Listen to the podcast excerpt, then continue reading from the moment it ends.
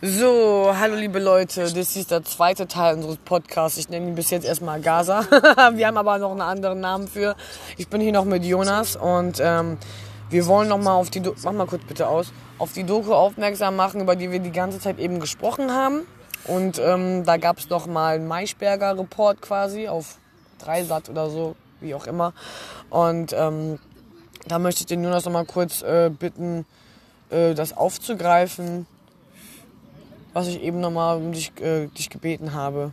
Naja, es gab diesen Skandal darüber, dass Arte das nicht senden wollte und keiner das senden Genau. wollte.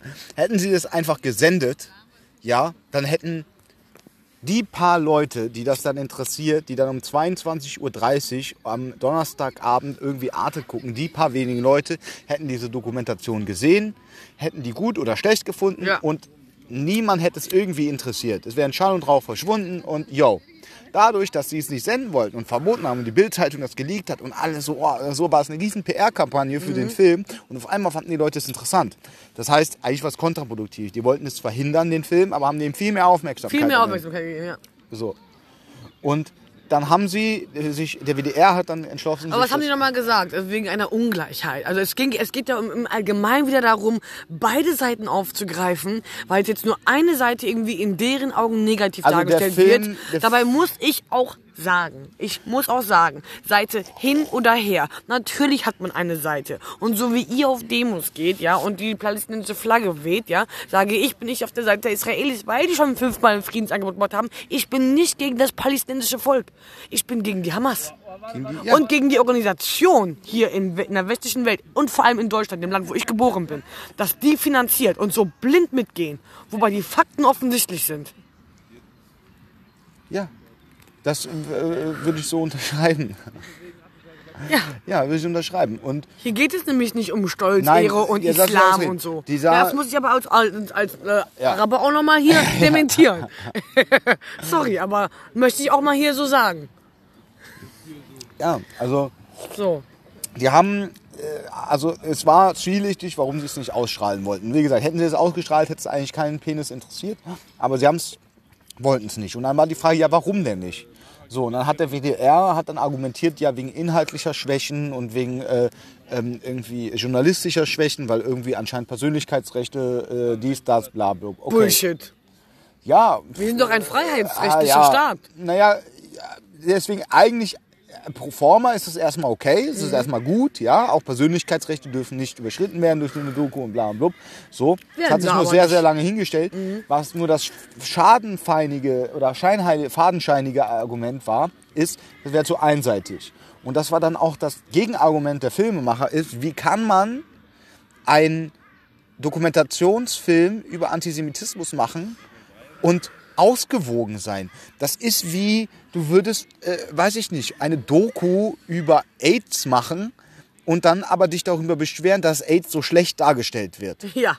Äh, Weißt du, wo sind dann die Leute, die für AIDS argumentieren? Das ist genau das Gleiche. Wie kannst du gegen Judenhass, ja, also entweder, wie kannst du da, wie kannst du da irgendwie sagen, ja, ach, es müssten auch Antisemiten zu Wort kommen und deren Meinung müsste genauso viel gelten wie die, die gegen Antisemitismus sind. Weil dann wäre es ja fair. Also theoretisch müsste man sich ja dann auch mit Nazis an einen Tisch setzen und sagen, ja, ihr habt genau die gleiche Redefreiheit und ihr habt genau die Echt? gleiche so. Wo ist Also, denn da Demokratie und Ja. rechtliche Meinung, Freiheit ja, auf Rechten? ja, also wir haben aus der Geschichte heraus gelernt, dass manche Einstellungen und manche Ideen und manche Ideologien nicht toleriert werden nicht dürfen. toleriert werden Und das müssen, aber sie können ausgesprochen werden. Oder nicht? Dürfen sie ausgesprochen Manche werden? nicht, manche nicht. Du darfst den Holocaust nicht leugnen. Das Natürlich, das ist, das ist eine Straftat. Das ist ja auch völliger Blödsinn. Aber wenn jemand, ne, du weißt ja auch, die Rechten haben die Freiheit auf. Das machen sie auch. Und Das das, ist ja das auch was, auch. das ist ja auch das immer das behindertste Argument von irgendwelchen Verschwörungstheoretikern, dass sie gesagt werden, sie werden zensiert, sie werden was, aber sie, sie posaunen am laufenden Band auf YouTube, auf was weiß ich, auf Telegram, überall ihre Verschwörungsmythen Ja. hinaus und die dürfen das. die Natürlich. dürfen das. Wer sagt, Fake News, Fake ihr- News sind ja auch erlaubt. Du darfst auch, also mittlerweile jetzt Gott sei Dank nicht mehr, aber bis vor kurzem durftest du noch mit Hisbollah-Fahne einmal Kurztag Berlin marschieren. Und, und die haben auf Arabisch skandiert, tot den Juden, tot den Juden. Die deutsche Polizei steht daneben und versteht kein Wort. Ja. Okay.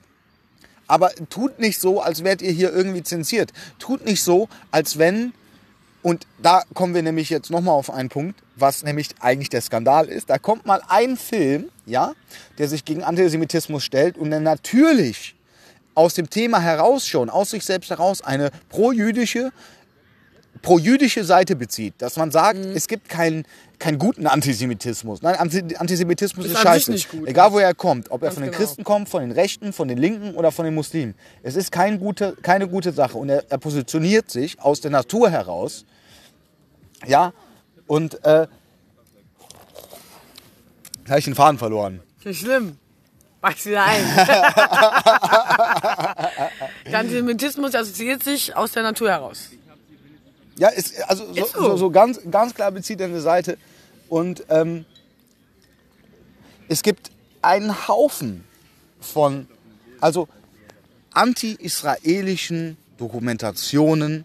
Monika Schwarz-Friesell Genau, von der Monika. Schwarz-Friesell von der Technischen Mhm. Universität Berlin, eine Linguistin, eine Professorin, die hat über seit 2014, seit dem letzten Gaza-Krieg, hat sie die Headlines, die Schlagzeilen in deutschen Tageszeitungen ähm, analysiert und hat herausgefunden, wie die linguistisch aufgebaut sind. Israel ist immer der Täter. Isra to palästinensische Tote nach Anschlag von Palästinensern. Israel übt Vergeltung. Und dann irgendwann erst ab, ab dem vierten Absatz kommt dann, ja, warum eigentlich? Aber das, das, unsere Psyche funktioniert so. Du liest die Headline, du siehst, wer ist der Aggressor. Israel ist in 90% aller Schlagzeilen immer der Aggressor. Ja. Israel ist immer Fakt. eigentlich, hat, die, hat eigentlich immer die Verantwortung für alles. Und ich persönlich finde das jetzt schlimm, aber es ist einfach auch erstmal so. Und ich denke mir so, ah, ist okay. Ja, äh, frei, äh, muss ja nicht jeder wie ich sein. Okay, lass es so sein. Kein, keiner regt sich auf, keiner, also es ist quasi normal.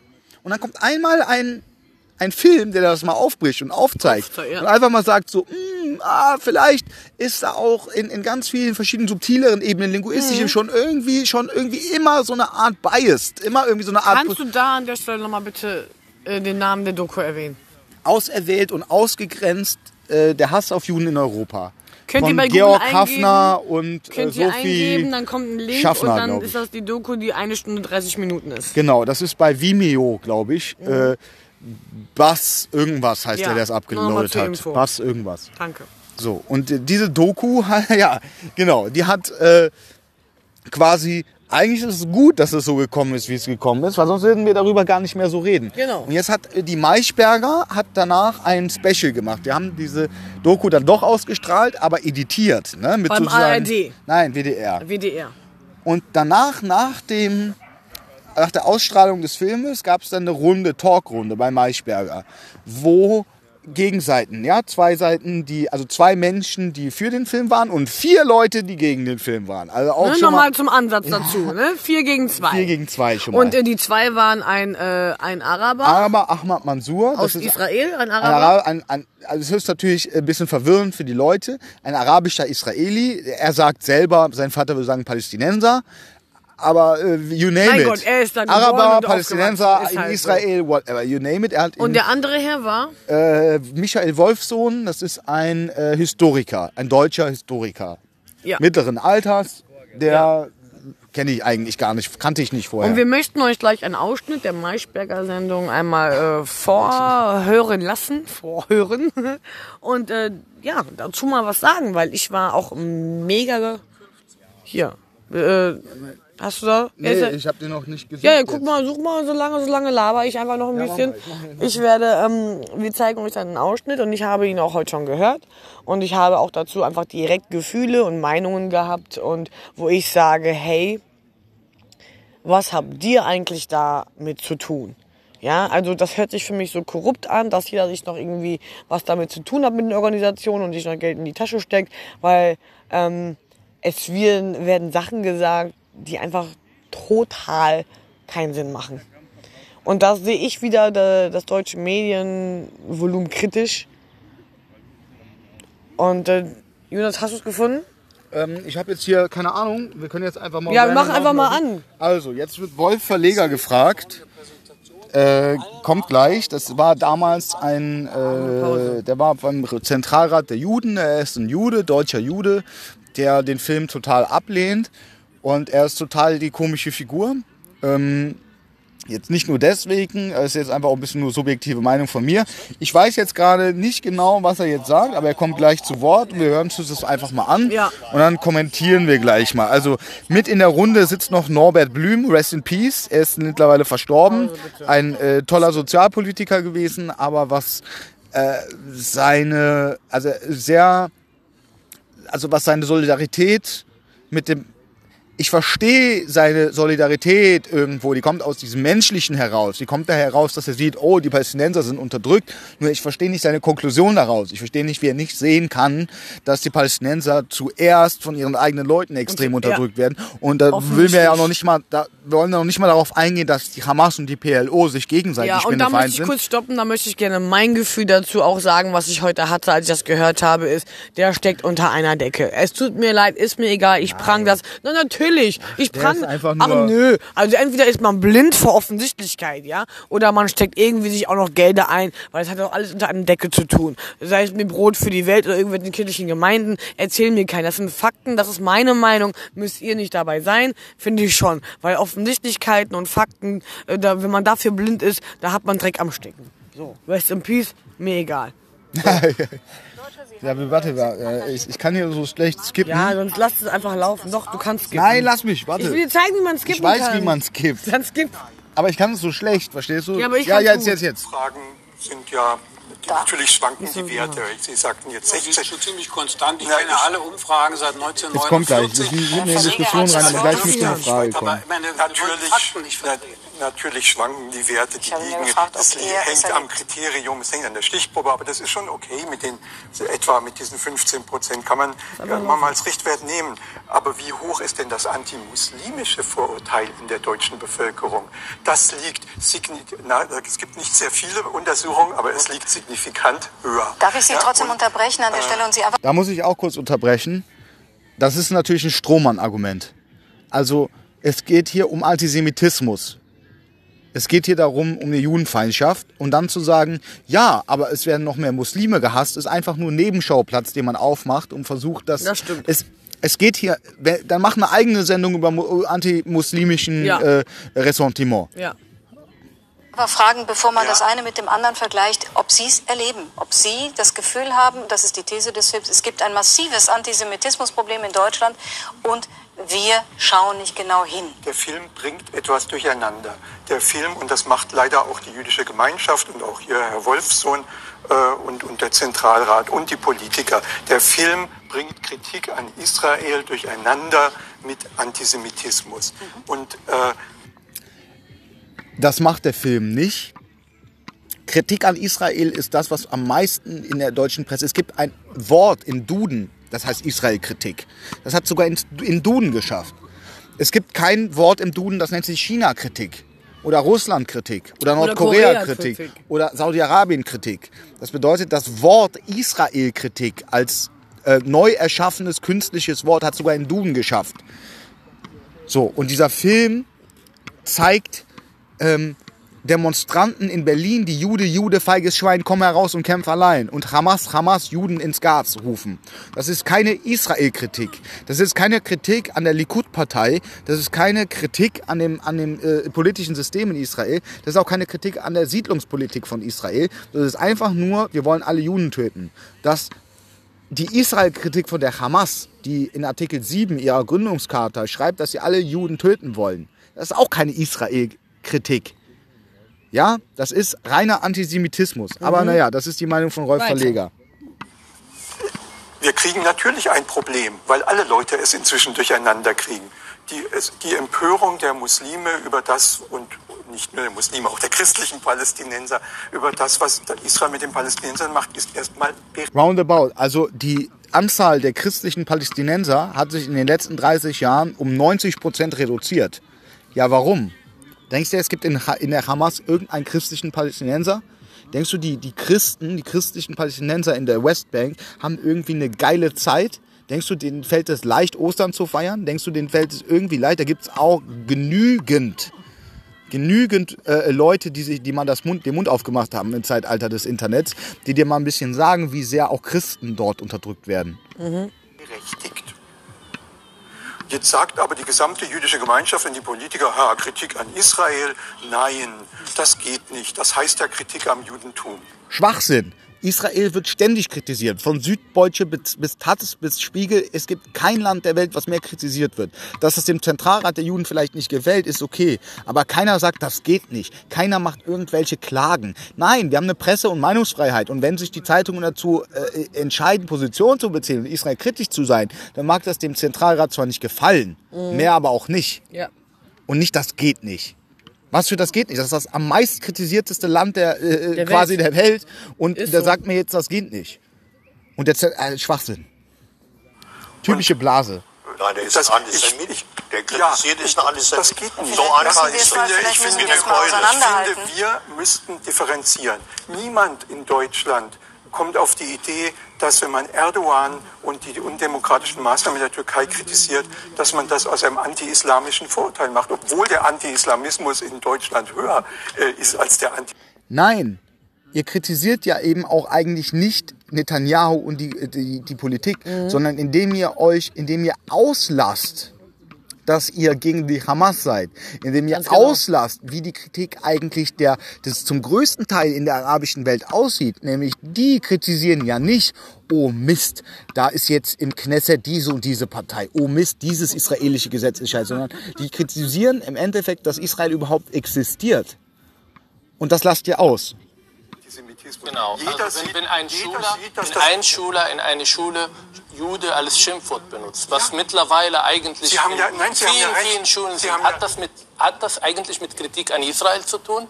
Wenn ein IS-Kämpfer zurück nein. nach Brüssel kommt Nein, und er sucht ein, jüdische, ein jüdisches Museum, um da Menschen umzubringen. Charlie Abdul erstmal ermorden und dann ein Koscher-Supermarkt.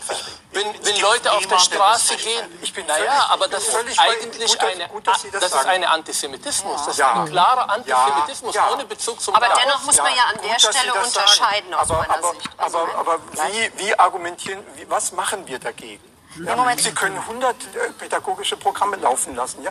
Worauf es doch ankommt, ist eine klare Begrifflichkeit. Und dass der Zentralrat der Juden in Deutschland auch mal klar sagen würde, dass Menschenrechte in Deutschland nicht nur für jüdische Schüler in Menschen Berlin, sterben in wegen Berlin, Begrifflichkeit. in Berlin Das ist Friedenau gelten, sondern auch für die Einwohner Gaza. Darf Also ich finde, es fragen? sehr Ja, wichtig Sie, haben ist- ja gesagt, die Begriffe gehen durcheinander. Deswegen sollten wir vielleicht ein, einmal bitte versuchen, uns darauf zu einigen, was meinen wir, wenn wir von Antisemitismus reden, was meint der Herr Verleger vielleicht, Frau Pörzgen, wenn er sagt, da werden die Dinge zusammen gemischt. Was denn? Das fand ich eben sehr unglücklich an dem Film, weil er das alles vermischt und aus meiner Sicht für Was den Zuschauer? Unklarheiten schafft. Also aus meiner Sicht gibt es eben einmal Antisemitismus und da teile ich Ihre Sorge genauso wie Ihre und wir sollten uns darüber unterhalten. Antisemitismus ist aus meiner Sicht eine grundsätzliche Haltung gegenüber Juden, die rassistisch ist und eben menschenverachtend. Ja. Es gibt auf der anderen Seite gibt es eben Antizionismus. Für sie gehört das alles zusammen. Aus meiner Sicht ist das ganz anders. Ich kenne zum Beispiel, bin in Russland groß geworden. Ich kenne viele äh, russische Juden, die Kommunisten waren. Die waren sehr, sehr antizionistisch. Stopp, stimmt. Also, Israel, die, die, da sind wir im ersten Teil drauf äh, gekommen, der Zionismus ist eine politische Nationalbewegung von Juden. Die ist daraus entstanden, dass eben Juden Bürger zweiter oder dritter Klasse waren. Wäre das nicht der Fall gewesen, gäbe es in, hätte es damals in Europa keinen Antisemitismus gegeben, hätte es auch das Dritte Reich nicht gegeben. Stimmt es, wäre Israel heute nicht existent. Dann wären die meisten Juden, wie sie auch Jahrhunderte vorher in ihren Ländern gelebt haben, in ihren Ländern geblieben und sie hätten sich als, als äh, jüdisch zwar identifiziert, aber hauptsächlich als in dem Land, wo sie halt. Wie viele Juden haben für Deutschland im Ersten Weltkrieg gekämpft? Als Deutsche. Die waren Deutsche. Nur halt jüdischen Glaubens. Ja, aber genau, Deutsche. aber so, Deutsche. und das wäre auch so geblieben. Das heißt, es, was, was sie sagt, es stimmt. Es gab sogar damals auch zu Zeiten Theodor Herzls und der, der zionistischen Bewegung erstmal in der jüdischen Community auch eine große Skepsis, dass man gesagt hat, "Hm, wir werden vielleicht auch unter, irgendwie unterdrückt und wir dürfen vielleicht das und das, den und den Beruf nicht ausüben oder wir sind da mit einem Ressentiment belegt. Aber das ist noch lange kein Grund, dass wir jetzt unseren Staat gründen müssen. Ja. So. Aber sagen wir mal, der, der, der religiöse Zionismus, ja, also dass, dass die Juden schon daran glauben, dass sie irgendwann wieder in Jerusalem sein werden und dass Israel wieder existiert. Das war für die meisten Juden, die damals aber äh, nicht so nah. Das war für die, ach, irgendwann, wenn der Messias kommt, bla, bla, aus irgendwelchen idiotischen religiösen Gründen. Das war aber keine politische Notwendigkeit. Theodor Herzl hat die politische, die waren überhaupt nicht religiös, die ersten Zionisten, überhaupt nicht religiös. Denen war das scheißegal mit Religion, Messias, bla bla. Die haben einfach nur pragmatisch gedacht. Wir Juden werden unterdrückt, wir brauchen unseren eigenen Staat, damit wir uns selber äh, governen können und nicht mehr unterdrückt werden. Bei vielen Juden ist es erstmal auf Ablehnung, auch in Russland, wie sie das gerade sagt, stimmt. Da hatten die aber noch keine Ahnung, dass irgendwann das Dritte Reich kommt und wirklich alle ermorden will. Weil hätten die das, glaube ich, geahnt, hätten sie schon gesagt, oh ja, doch, Okay. vielleicht mal so. Aber erstmal wollte ich Ja. nur da intervenieren, da hat Ja, sie recht. bitte. Und wie Sie wissen, gibt es auch in Israel durchaus Menschen, die nicht Zionisten sind. Also Stimmt. auch da muss man klar unterscheiden, worüber man Kannst spricht. Wobei, wobei natürlich, es gibt in Israel Menschen, die nicht, was heißt nicht zionistisch sind, solange sie in Israel leben, Israel ist der Nationalstaat der Juden. Und wenn sie im Nationalstaat der Juden leben, ja, dann sind sie quasi auch Zionisten. Also zumindest, äh, zumindest äh, jetzt nee, nicht von der, nee, nicht von der äh, Idee her, dass die jetzt ultra die Nationalisten sein müssen. Ja, es gibt auch in Israel Juden, die lehnen Israel total ab und die würden gerne in einem totalitären muslimischen Regime leben. Ja, Idioten gibt's überall. Und aus meiner Sicht ist das Dritte, worüber wir hier reden, Israel-Kritik. Und ich finde, die kann man nicht weglassen. Und man kann auch nicht weglassen, was der Die Film wird auch nicht weggelassen, sondern die wird exzessiv ausgeübt. Nämlich So dazwischen tut. sagen. Er spricht nicht über die Besatzung. Vielleicht das ist auch zum Beispiel der weniger Punkt, über den den Sie jetzt eben Ich vernachlässigen. würde trotzdem gerne jetzt mal Ja. langsam von dem Film Okay. weggehen und tatsächlich auf die ähm, Definition. Was meinen Sie, Herr Wolfson, wenn Sie sagen, Der Film, die Doku, die wir angesprochen haben, immer noch sehenswert und auf jeden Fall zu sehen, wenn ihr diesen Podcast verstehen möchtet. Antisemitismus, was ist das und wer definiert, was es ist? Also Antisemitismus, äh, da sind ganze Bibliotheken vollgeschrieben worden. Keine Also Angst, ich werde keine Vorlesung halten. Vor allem die helfen Zuschauern nicht, würde ich mal sagen. Nein, aber ich kann den Zuschauern Ja. drei Buchstaben, einen Buchstaben dreimal nennen, nämlich D, D, D, drei Ds. Das eine, was Ich glaube, Dämonisierung, Delegimitation und Doppelstandard. Zum Antisemitismus gehört, ist äh, die Dämonisierung der Juden. Das ist eine uralte Geschichte. Wir haben Okay. über die Vergiftung von Wasser gesprochen. Das hat nicht Herr Abbas erfunden, sondern das ist eine hochchristliche Anführungszeichen Erfindung aus dem Mittelalter. Also erstens Dämonisierung, das haben sie dann auch beim Weiter. Finanzjudentum. Zweitens haben sie eine Delegitimierung, das heißt die Rechtfertigung der Existenz, der jüdischen Existenz wird in Zweifel gezogen. Das beginnt äh, mit dem Christentum. Nein, es beginnt im Grunde genommen schon 3000 vor Christus, aber wird vom Christentum dann entscheidend verstärkt. Sie finden das auch im Islam ganz zweifellos. Also, dass man ihnen das Existenzrecht abspricht und Genau, zwar nicht dass dem Staat also Israel, das, sondern genau, überhaupt den das, Juden. Das traditionelle sich. antijudaistische Motiv, die sind immer noch so bockbeinig und äh, glauben nicht an den Geldgierig, Messias und so das Geldgierig, das okay. ist ja Okay, Dämonisierung. Das Das ist, dritte, nein, das war die Dämonisierung, also die Delegitimierung. Und die gilt in Bezug auf Israel genauso, dass Israel kein Recht darauf hat, als jüdischer Staat zu bestehen. Die Dämonisierung Israels sozusagen auch in dieser Kontinuität. Und dann drittens der doppelte Standard. Das ist ja interessant. Also DDD, Dämonisierung, Delegitimierung. Doppelter Standard. Und doppelter ist was? Standard, was ich ja auch in Schönenborn gesagt habe. Und der vierte Punkt. was ist denn doppelter Standard? Doppelter Standard, dass man sich über äh, israelische Besatzungspolitik zu Recht aufregt, dass ich aber kaum etwas höre über die vergewaltigenden, raubenden, plündernden UNO-Soldaten und andere im Zent in der Zentralafrikanischen Republik, im Kongo Genau. und so weiter und so fort, Exakt. dass Israel sozusagen der Buhmann schlechthin ist. Aber der vierte Punkt noch, Das also und Israel ist da in diesem Sinne der dann, ja. entscheidende Punkt ist jetzt, wo wir eben einfach diese Trennung nicht mehr machen können. Und das ist in diesem Film unglaublich stark gezeigt. Das geht unter die Haut, im letzten Teil vor allem, dass nämlich Juden, Diaspora-Juden, sozusagen als der verlängerte Arm der israelischen Regierung betrachtet werden und damit automatisch Attacke, Ziele von Terroristen sind, nicht erst seit vorgestern, sondern schon mit der altlinken RAF 1969 Kunzelmann gegen das jüdische Gemeindehaus. So, damit, da passt auch eine Anekdote rein. Und zwar 2014 hat ein junger Mann die Synagoge in Wuppertal angezündet. Er wurde angeklagt wegen ähm, Sachbeschädigung. Und das Gericht, ja, hat ihn keinen Antisemitismus bescheinigt. Die hat gesagt, haben das als Israel-Kritik durchgehen lassen. Soweit sind wir schon. Das bedeutet, irgendjemand schiebt Hass auf Israel, ja, und zündet dann die Synagoge in Wuppertal an. Was haben die fucking Wuppertaler Synagoge mit der Politik Israels zu tun? Gar nichts.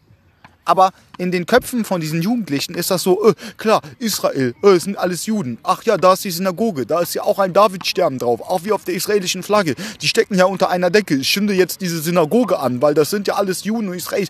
Und das ist das. Die regieren die Welt und nehmen uns unsere Ja, Geld weg. genau. Das heißt, es werden Juden, die nichts mit der israelischen Regierung zu tun haben, die vielleicht sogar die israelische Regierung kritisieren, ja, werden, äh, dreh dir eine eigene, werden, ähm, werden da in Sippenhaft genommen. Ja. Und das passiert.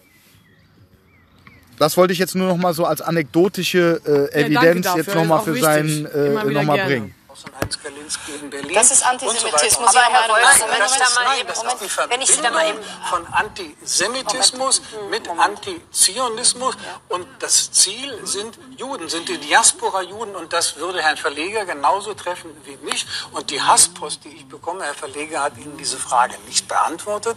Ich beantworte sie Ihnen. Sie Seit Jahrzehnten habe ich antisemitische Liebesbriefe in Anführungszeichen von Rechten, von Linken und von Muslimen. Ich versuche es, ich versuche es der Reihe nach. ich-. Ich versuche, das der Reihe nach zu tun und greife das christliche Element gerade mit Norbert Ihnen auf. Blüm will sich einschalten. Das müssen wir tun. Das ist ja etwas, was äh, auch Herr Wolfson Onkel. jetzt gerade gesagt hat. Das fußt jedenfalls, wenn es um Deutschland geht oder Rest Europa, ähm, fußt es eben dann auch auf eine christliche Tradition. Der Film äh, hat den, jetzt muss ich ihn doch nochmal zitieren, den O-Ton, die christliche Kultur ist die Mutter alles Judenhasses. Sie sind Katholik, sind Sie so aufgewachsen, beziehungsweise können Sie ausschließen, dass es irgendwo in Ihrer Erziehung Ihnen mitgegeben wurde? Also den Gott, an den das Christentum glaubt, ist Mensch geworden als Semit. Jesus ist ein Semit. Insofern, Ja, aber wer den Juden, glaubt, die ich Juden haben trete- ihn umgebracht. Richtig, Heißt es? richtig, das dass das Christentum schwere Sünden, schwere Verbrechen an den Juden begangen hat. Der, dem Christentum ist Antisemitismus nicht in die Wiege gelegt. Die ersten Apostel haben sogar darüber diskutiert, ob man nicht erst Jude werden muss, bevor man Christ werden kann. Aber ich sage nochmal, diese Verfehlung gibt es, das gehört zu den dunklen Seiten des Christentums. Nur wehre ich Ist mich mit, und zwar den Satz ich noch. Ich wehre mich, Herr Wolfson, mit aller Entschiedenheit. Ich bin selten entschieden, aber da schon. Schade, als Politiker sollten Sie. Ja, aber da, aber da ganz besonders.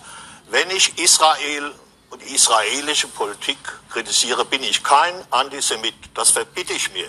Und ich bin Das auch, Hat auch keiner gesagt. Hat auch keiner gesagt, das stimmt auch. Also gebe ich ihm recht. Aber hat auch nie einer gesagt. Niemand und wenn er das fühlt, dann muss er ja schon was irgendwas sein, was er mit.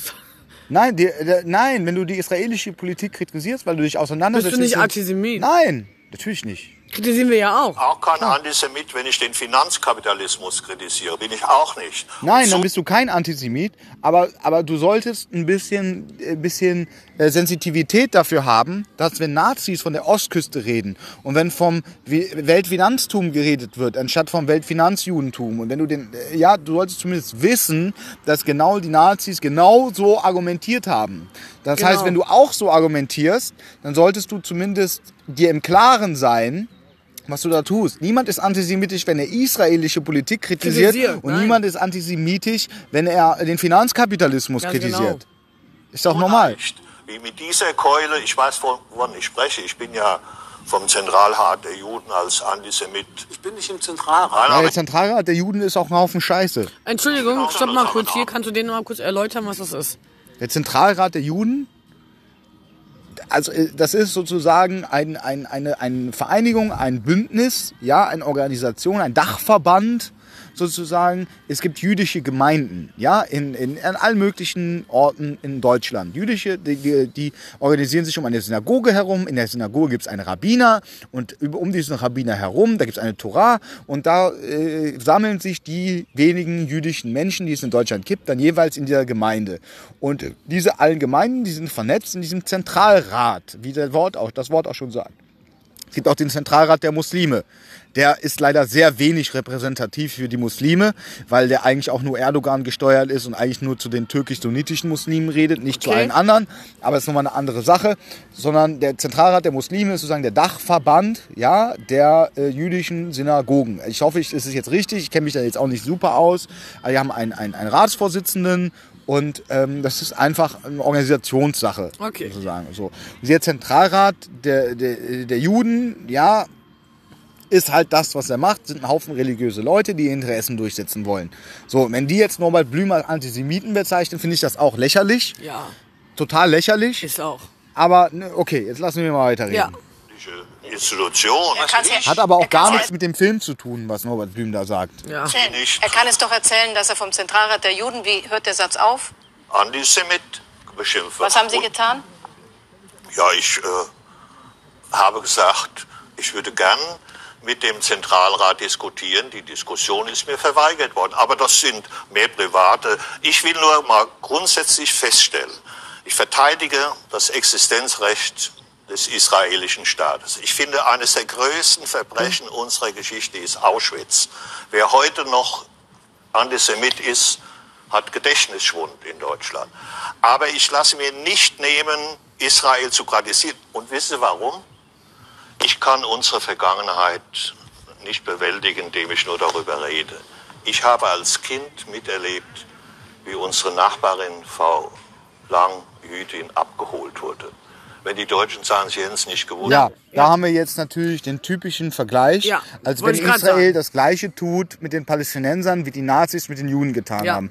Also Man muss auch klar differenzieren. Es gab auch Friedensangebote. Es wird immer wieder, also ich muss ehrlich sagen, noch desto mehr ihr damit rein interpretiert und noch mehr da reinkommt. Im Endeffekt gibt es Friedensangebote, die nicht angenommen worden sind und es kommt zurückzuführen auf die Hamas-Kontrolle im Gaza, auf mal- die PLO und auf die Organisationen, die Gelder eintreiben. Wir haben die gleichen drei Antworten, die gleichen drei Lösungsfortschritte, die nicht gesehen und berechtigt werden und in der westlichen Welt so angeprangert werden, dass man auf Demonstrationen geht und sich auf eine Seite Palästina stellt. Aber nein, ihr stellt euch nicht auf die Seite Palästinas, ihr stellt euch auf die Seite der Hamas. Ja. Und das ist ganz klar und deutlich. Ja, wenn ihr, das, wenn ihr das nicht ansprecht, dann steht ihr auf der Seite der Hamas. Ja. Und wir machen in der nächsten Folge, machen wir, werde ich das aufbereiten und recherchieren, alle Friedensangebote seit Bitte. 1948, die Israel den Palästinensern unterbreitet hat. Und zwar unbeschönigt. Ja, vielleicht sind ja manche davon nicht akzeptabel, das werde ich dann auch sagen. Vielleicht sind manche davon vielleicht ja doch irgendwie akzeptabel, weiß man ja nicht. Mhm. Aber das werde ich, werdet äh, ihr dann auf jeden Fall äh, recherchiert mit Quellenangaben hören. Ja. Ich als Siebenjähriger habe es gewusst. Wie kann ich das wettmachen, dieses große Versagen, indem ich an einer Welt mitarbeite, in der nie mehr Menschen gequält werden, in der nie mehr Menschen verfolgt Nie wieder Faschismus. Ja, fangen wir bei der Hamas an. Werden. Und das gilt dann auch, wenn ich feststelle, dass in Israel Menschen gequält, gedemütigt werden, ihnen der Respekt versagt wird. Das alles rechtfertigt aber nicht den Antisemitismus Nein. gegen Juden in Deutschland oder Nein. wen auch immer. Genau, so. Und dass wir, dass wir uns da einig sind, dass in Zeiten der sozusagen der Kontrolle, nee, nee, äh, der Kontrolle Israels über das Westjordanland, was übrigens 20 Jahre unter der Kontrolle von Jordanien stand und die in diesen 20 Jahren Was nicht viele nicht wissen, kannst du da vielleicht noch mal kurz erzählen, wie das war Ja, nach mit der Aufteilung? Das ist für mich ein wichtiger Punkt. anderer, äh, ich weiß, es ist zu sehr zurückzugreifen, aber ich finde und ich bin mir sicher, dass es viele nicht wissen. Also es gab 1948 den aus, aus israelischer Seite genannten israelischen Unabhäng- Unabhängigkeitskrieg. Es gab einen UN-Teilungsplan. Das heißt, vorher war es ja britisch kontrolliert, das ganze Mandatsgebiet. Äh, Ostpalästina ist Jordanien geworden und im Westen von Palästina wollte man einen Staat schaffen für die Juden und einen Staat schaffen für die Araber. Und äh, man hat damals eine UN-Vollversammlung zum allerersten Mal in der Geschichte äh, st äh, stattfinden lassen. Und ich weiß nicht, wie viel, äh, 180 der, äh, Länder der Welt haben Ja gesagt und 14 Länder haben Nein gesagt. Und diese 14 Länder waren Japan, Bolivien und äh, 13 arabische Staaten. Und in dem Augenblick, als Israel dann aufgerufen wurde, offiziell 1948 von Ben Gurion, äh, haben quasi in der Nacht noch darauf äh, drei, ganz viele Staaten, also Syrien, Libanon, Irak, Jordanien und Ägypten Israel den Krieg erklärt. Und es gab einen Krieg, diesen israelischen Unabhängigkeitskrieg, den die Israelis gewonnen haben. Im Zuge dessen sind die sind sozusagen diese Grenzen entstanden, wie man sie heute immer in den Karten sieht. Das Westjordanland, ja, und Gazastreifen als Palästina und der Rest da rumherum Israel. Das, was wir so kennen. Das ist 1967, 1967 dann erst. Okay. Also bis 1900, sagen wir es, bis 1967 hat das, was jetzt die ganze Zeit Palästina werden sollte, Jordanien kontrolliert. Jordanien hat das kontrolliert. Da war kein Israeli, kein Jude, kein gar nichts. Die Jordanier haben aber nicht angefangen, einen palästinensischen Staat zu entwickeln, einen palästinensischen Staat auszurufen oder meinetwegen das an Jordanien zu annektieren. Ja. Weil Jordanier sind Palästinenser. Jordanien ist Ostpalästina. Wohlgemerkt, Leute.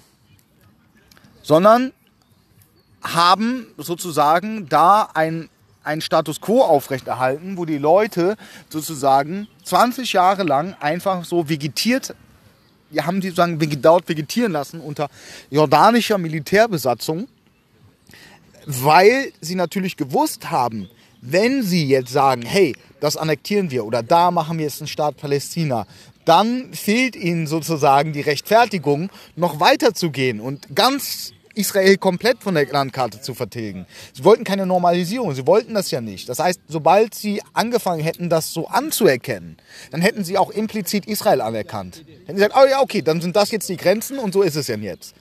Aber das, das konnten sie nicht. Sie wollten nicht diese Grenzen, deswegen haben sie 20 Jahre lang äh, Westbank ja quasi militärisch kontrolliert und annektiert und Besatz, der Besatzung, jordanische Besatzung. Da hat sich keiner aufgeregt. Oh, die Jordanier besetzen Palästina. Keiner. Wie schlimm. Nee. Niemand hat sich Ich aufgeregt. glaube, das weiß heute auch kaum jemand, wenn ich mal ehrlich bin. 1967 gab es den zweiten Krieg. Zweiten Krieg dieser arabischen Staaten gegen Israel. Erst ab diesem Moment hat Israel überhaupt angefangen, sich ins Westbank einzumischen. Das Land ist ein ganz, ganz kleines Land, ein ganz dünnes Land. An der schmalsten Stelle ist Israel 18 Kilometer breit. Allein aus militärischen Gründen ist es wichtig, schon im, Inner, im Innenland schon weiter vorher schon zu kontrollieren. Ja. Weil du kannst einen kleinen Streif von 18 Kilometern nicht Kannst nicht verteidigen. verteidigen. Wenn da äh, 5, 6, 7, 10, 20 Kampfjets kommen und bomben, du kannst diesen Streifen nicht verteidigen. Was willst du machen? Genau. Aber erst seit 67, seit dem Zweiten Krieg, und das war ein großer Schlag, äh, also eine große, also das hat den arabischen Staaten herum wirklich den Mut genommen, weil sie auf einmal gemerkt haben, oh Scheiße, wir haben schon wieder verloren, ja.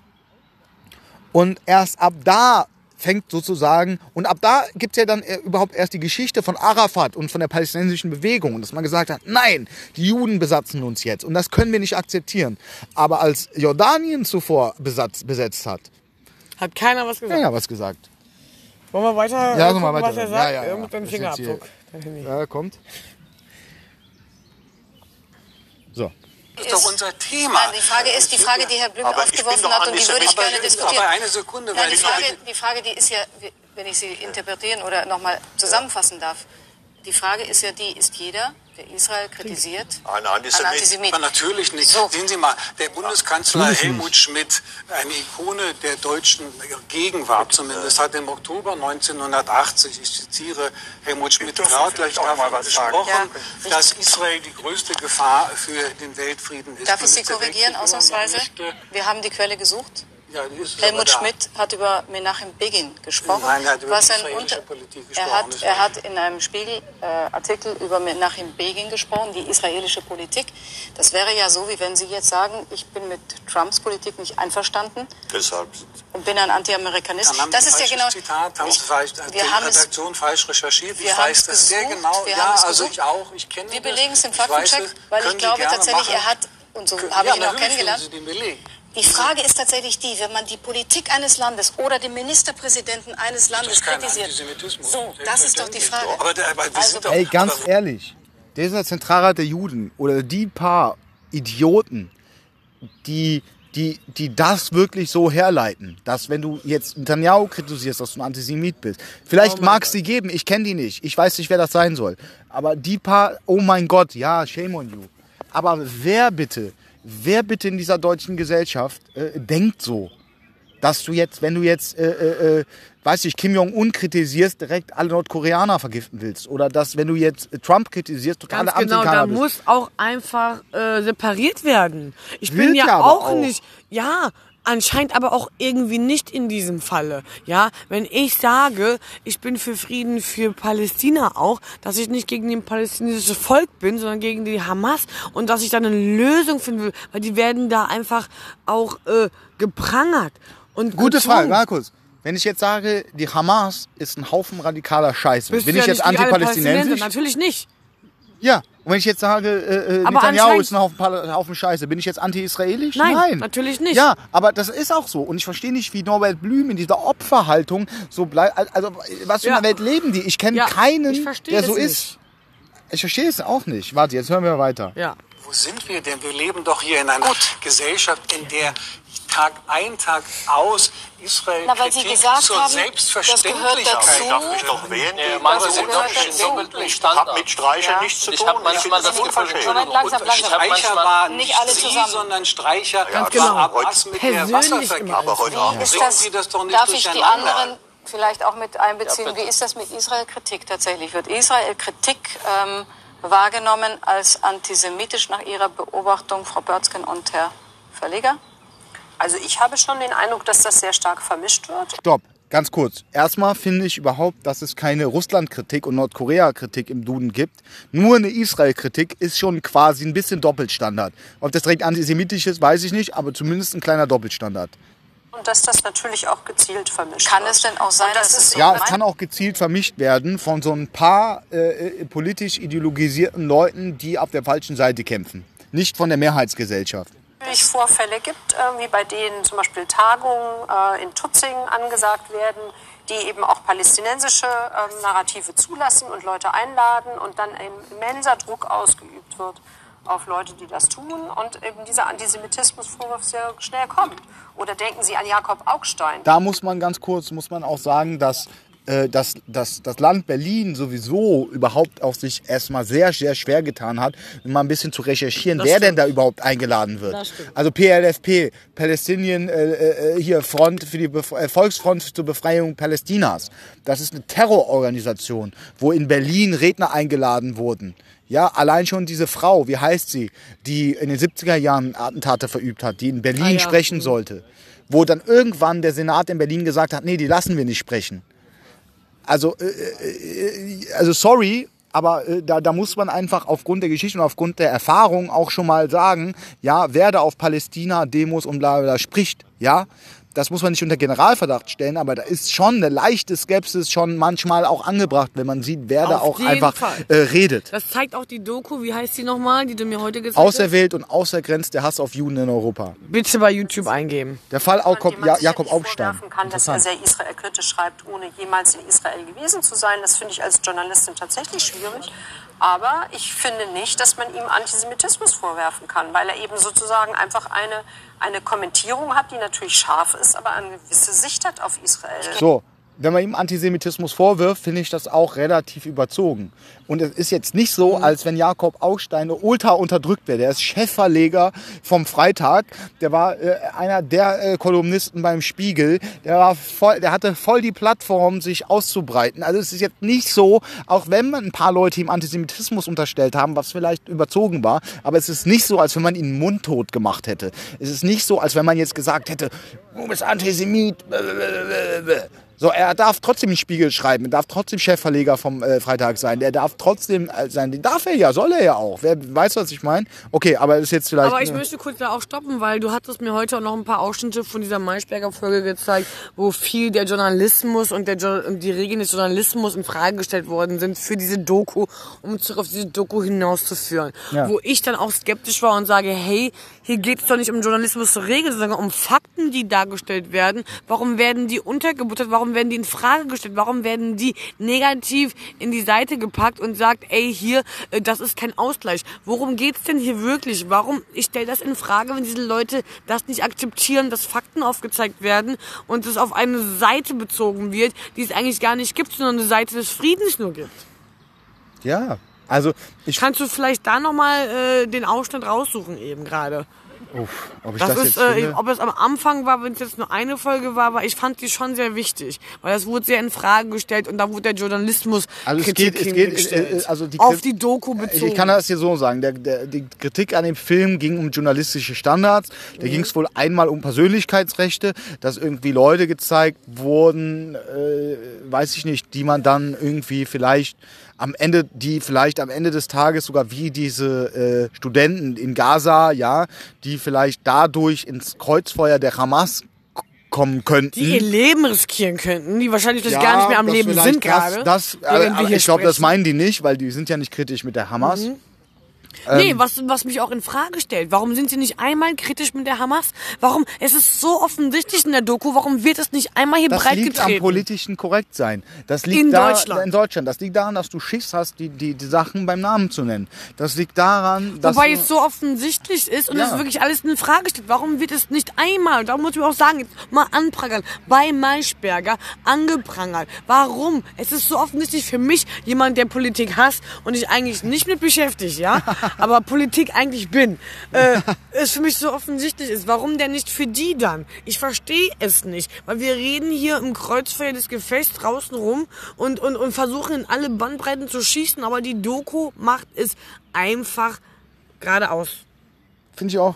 Gehe einen Schritt weiter, Herr äh, Verleger. Wenn jemand sagt, äh, Herr Blüm hat das einmal getan im Stern, äh, Israel führt einen Vernichtungskrieg, darf man das als antisemitisch brandmarken? Denn Ja, Israel, also wir wollen jetzt nochmal die Fakten nennen. 1948, aufgrund des Krieges, den die arabischen Staaten gegen den neu gegründeten jüdischen Staat geführt haben, sind, es gibt unterschiedliche Zahlen. Manche sagen 500.000, manche sagen 900.000.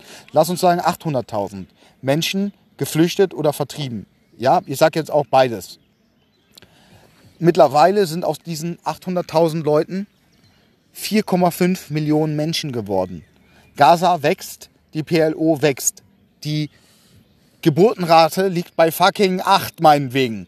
Die Leute platzen aus allen Nähten. Wenn das ein Vernichtungskrieg wäre, ein Genozid wäre, würde die Bevölkerung gegen Null tendieren. Die Bevölkerung wächst aber. Ich verstehe nicht, wie man einen Vernichtungskrieg führen kann, den die israelische Armee in einem Tag vollziehen könnte. Ein hoch ausgerüstetes militärisches, ein militärischer Apparat mit Kampfjets, mit ausgebildeten Leuten. Die könnten, wenn die einen Vernichtungskrieg voll, äh, führen wollen würden, also Vernichtungskrieg ist da schon das Wort, an dem ich mich störe. Vernichtungskrieg. Dann gäbe es die Palästinenser nicht mehr.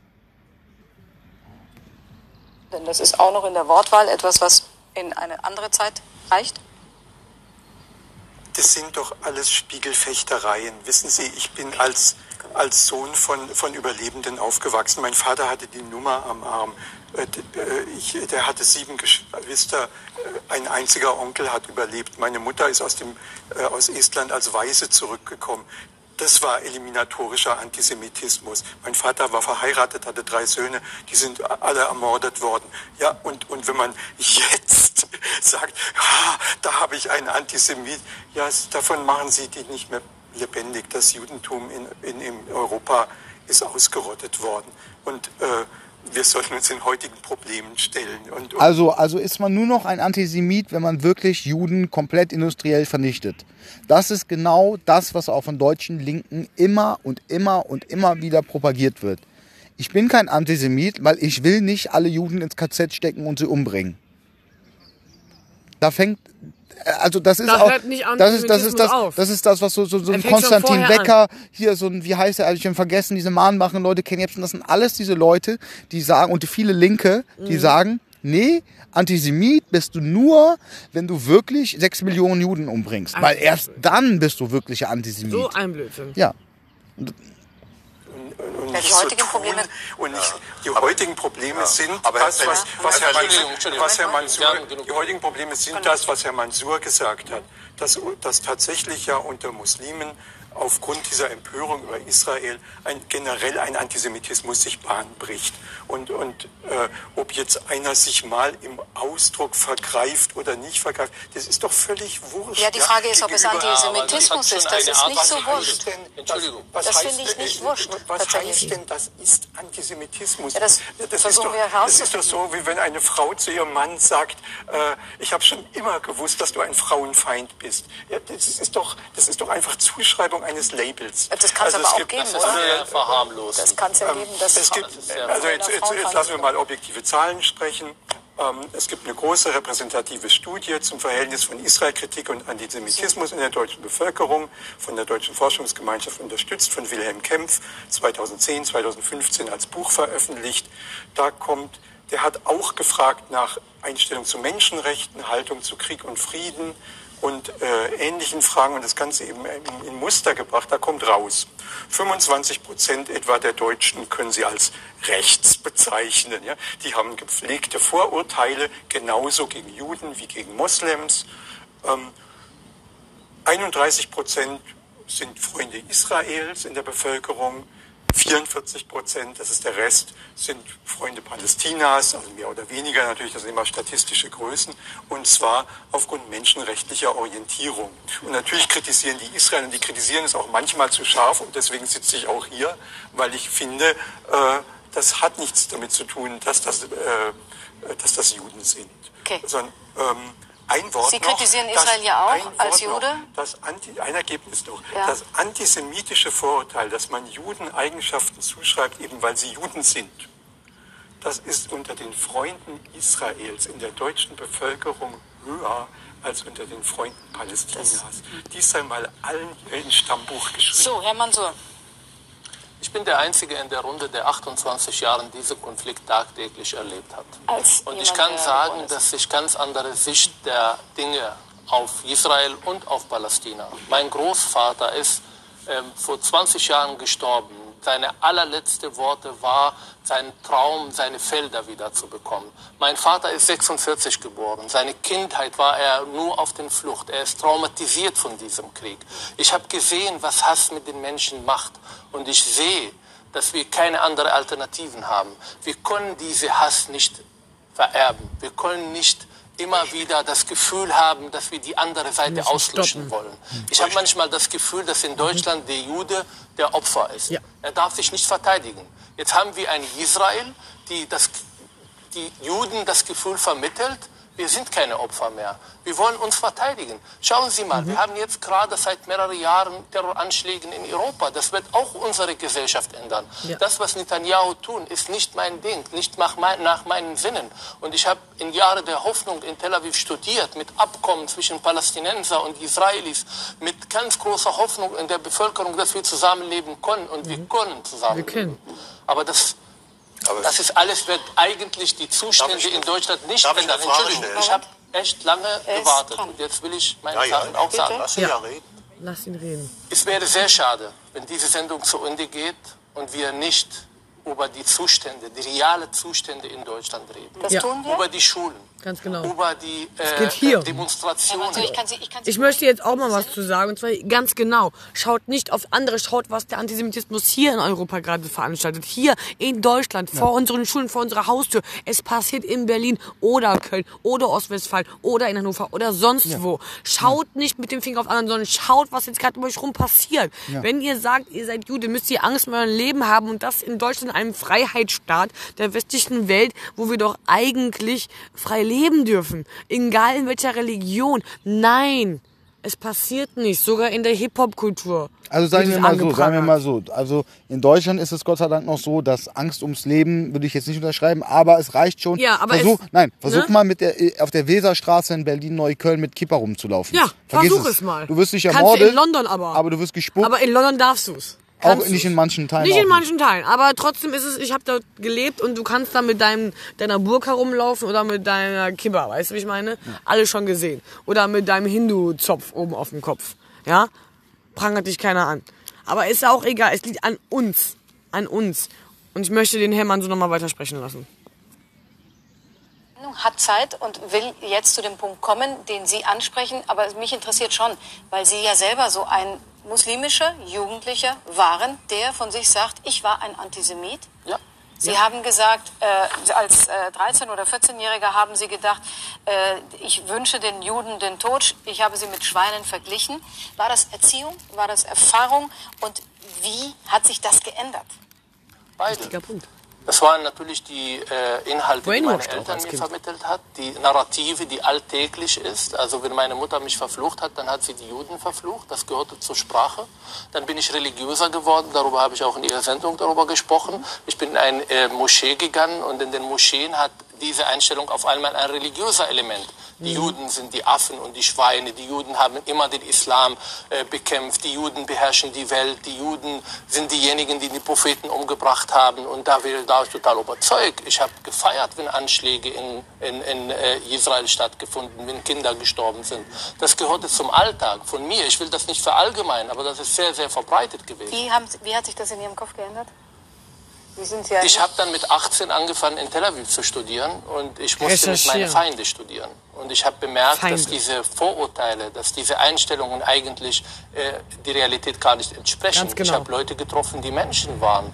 Ich habe angefangen, auch die andere Seite zu sehen. Nicht Ja. nur meine Großeltern sind darunter gelitten, sondern ganz, ganz viele Juden, die ihre arabischen Ländern verloren haben. Die Geschichte fängt auch nicht 48.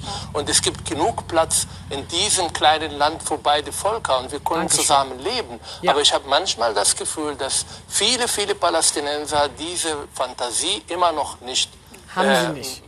Ja. sozusagen sich verabschiedet haben. Bei Israelis Immer auch noch nicht. und immer noch das Gefühl haben, dass sie irgendwann die Juden ins Meer schmeißen können Ja. und dieses Land für sich beanspruchen. Und das ist Ja. nicht meine Art und Weise. Und das wird sich auch nicht ändern, solange wir auch in der westlichen Welt nicht endlich verstehen, dass die Hamas unser Feind ist und nicht der Palästinenser an sich. Und wenn der Hamas unser Feind ist, können wir auch die Völker davon, ähm, ähm, wie heißt das, ähm, Ja, aufklären. Aufklären. Also wenn, wenn ISIS dein Feind ist, muss auch Hamas dein Feind ganz sein. genau. Ich möchte noch mal den Mann so weitersprechen lassen. Wir haben noch vier Minuten für diese Folge. Eine Replik? Ich wollte nur sagen, die es nicht verinnerlicht haben, gibt es offenbar auf beiden Seiten. Die Idee von zwei selbstständigen Staaten ist ja offenbar von der israelischen Regierung fallen lassen. Meine einzige Frage Ja, ist, ja, warte, Ma- Ahmad, sag was. Es gibt Wenn ich- keine, keine, keine Frage ist- die Frage Quelle ist in der Frage israelischen ist ja- Gesellschaft, Wenn ich die Sie so- die, Äh, die die Palästinenser Frage- vernichten Ja, will. Ja, aber ich will Verblühen. noch mal, vor- können sich auch mal in die Situation versetzen eines Mitarbeiters von Pax Christi oder Brot für die Welt. Ich war im Gazastreifen. Übrigens war der Zugang nicht so leicht. Aber gut, ich war dort. Die humanitäre Hilfe, da war kein Strom, da haben die gearbeitet in Krankenhäusern. Und der lässt sich jetzt hier in diesem Film als Antisemit beschimpfen. Findest du das richtig? Der ist aus großem Idealismus oder die hingegangen. Ich kenne die Leute. Ja, aber mit, einer, es- mit einem Unterton von moralischer Überlegenheit, das ich nicht Dann. Hilfe. Die helfen jetzt Wer- den armen Ja, Muslime, natürlich. die armen Leute in Gaza. Die, Natürlich wir haben auch im Film über die vielen, vielen Gelder, die eigentlich die Leute nicht zugutekommen. Das ist, gehört zur Abteilung Korruption, die ich äh, kritisiere. Aber ich sage, Sie können doch nicht denjenigen, die Menschen helfen, einfach unterstellen, das sei Antisemit. Die Das ist doch haben eine aber nicht Beleidigung. erwähnt, die haben nicht erwähnt, dass Israel eigentlich Anfang, der, äh, Anfang dieses Jahrhunderts eigentlich Gaza äh, äh, aufgeräumt hat, dass die Siedlungen au, äh, abgebaut wurden, dass da eigentlich ähm, Gaza-Juden rein gewesen und zwei Jahre Genau. später den Hamas eigentlich die Macht Und er genommen. sagt jetzt so Juden rein, das ist übrigens das Wort, was äh, Abbas auch benutzt hat, als er über sein Palästina gesprochen hat. Er hat das deutsche Wort benutzt. Juden rein. Das ist ein deutsches Nazi-Wort. Das hat jetzt der Ahmad so äh, einfach mal gedroppt, aber so Juden, damit meint, Zitiere. 2005 haben die Israelis sogar unter Gewalt ihre eigenen Leute weggeschickt, weil sie gesagt haben, Land for Peace. Gaza, wir akzeptieren das, ihr wollt keine Juden, okay, wir ziehen alle ab, dafür wollen wir Frieden. Genau. Ja, es gibt eine Blockade, die Blockade gibt es da aufgrund dessen, weil die Hamas da herrscht und Terror und äh, Raketen schießt. Und da wollte ich jetzt nochmal, ist kein Strohmann, sondern einfach nur ein Fakt, wollte ich nochmal darauf hinweisen, dass Ägypten auch eine Grenze zu Gaza hat. Und wenn Gaza keinen Strom hat, könnte vielleicht auch Ägypten ein bisschen liefern. Möchten sie aber nicht. Natürlich nicht. Und angefangen hat seine Fantasie von Israel-Vernichtung Wirklichkeit Wir zu sind machen. jetzt doch wieder im Nahen Osten. Nein, Jetzt sind wir wieder im Nahen Osten. Naja, Osten stimmt's nicht. Ne? Also die Besatzung, also das ist ja Israels Versuch immer zu behaupten, die Besatzung von Gaza sei aufgehoben. In Wahrheit hat ja niemand sozusagen außer Israel die Kontrolle über Gaza. Die kontrollieren den Zugang. Was sagst Nein. du dazu? Innerhalb von Gaza ist kein einziger israelischer Soldat. Die Grenzen sind zugemacht. Natürlich kontrollieren die, da wo Gaza eine Grenze zu Israel hat, natürlich kontrolliert da Israel die Grenze. So, die lassen äh, äh, Güter rein und raus, aber die lassen, natürlich lassen die keinen rein und keinen raus. Das liegt aber nicht an, an, an einem Rassismus von Israel, dass sie sagen, nein, wir wollen lassen keine Araber rein und raus. Das liegt daran, dass die äh, Bevölkerung von Gaza sich die Hamas gewählt hat und man leider, leider Gottes nicht unterscheiden kann, wer ein Attentäter ist und wer nicht. Okay, stopp da. Unsere Folge geht hier zu Ende noch 10 Sekunden. Das war Folge 2 und es wird Folge 3 folgen. Seid gespannt. Vielen Dank so bis jetzt an Jonas.